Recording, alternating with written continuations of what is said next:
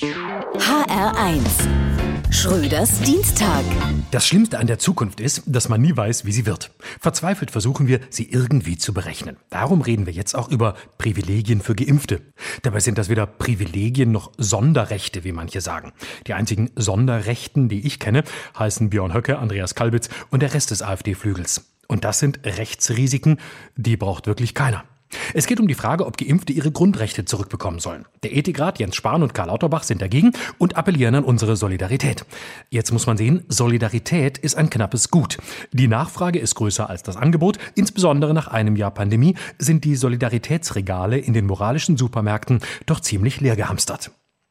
Wer war am meisten gebeutelt von der Pandemie? Es waren die Ältesten. Zwei Drittel aller Corona-Toten waren über 80, während die Überlebenden durch ihren Verzicht dafür gesorgt haben, dass Wirtschaft und Schulen offen bleiben konnten.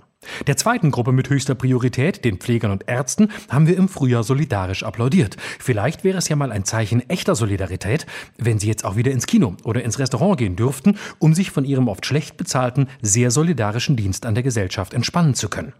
Der komplette Freizeitsektor von Fitnessstudios, Restaurants bis zu Theatern und Konzerthäusern war solidarisch und hat seine Existenz aufs Spiel gesetzt. Warum also soll der Freizeitsektor jetzt nicht für die Senioren aufmachen, die als erste geimpft werden?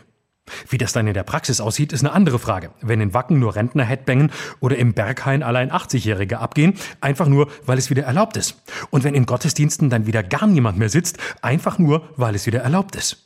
Wahrscheinlich werden die Fischsucht-Rollator-Partys dann das ultimative Feier-Highlight.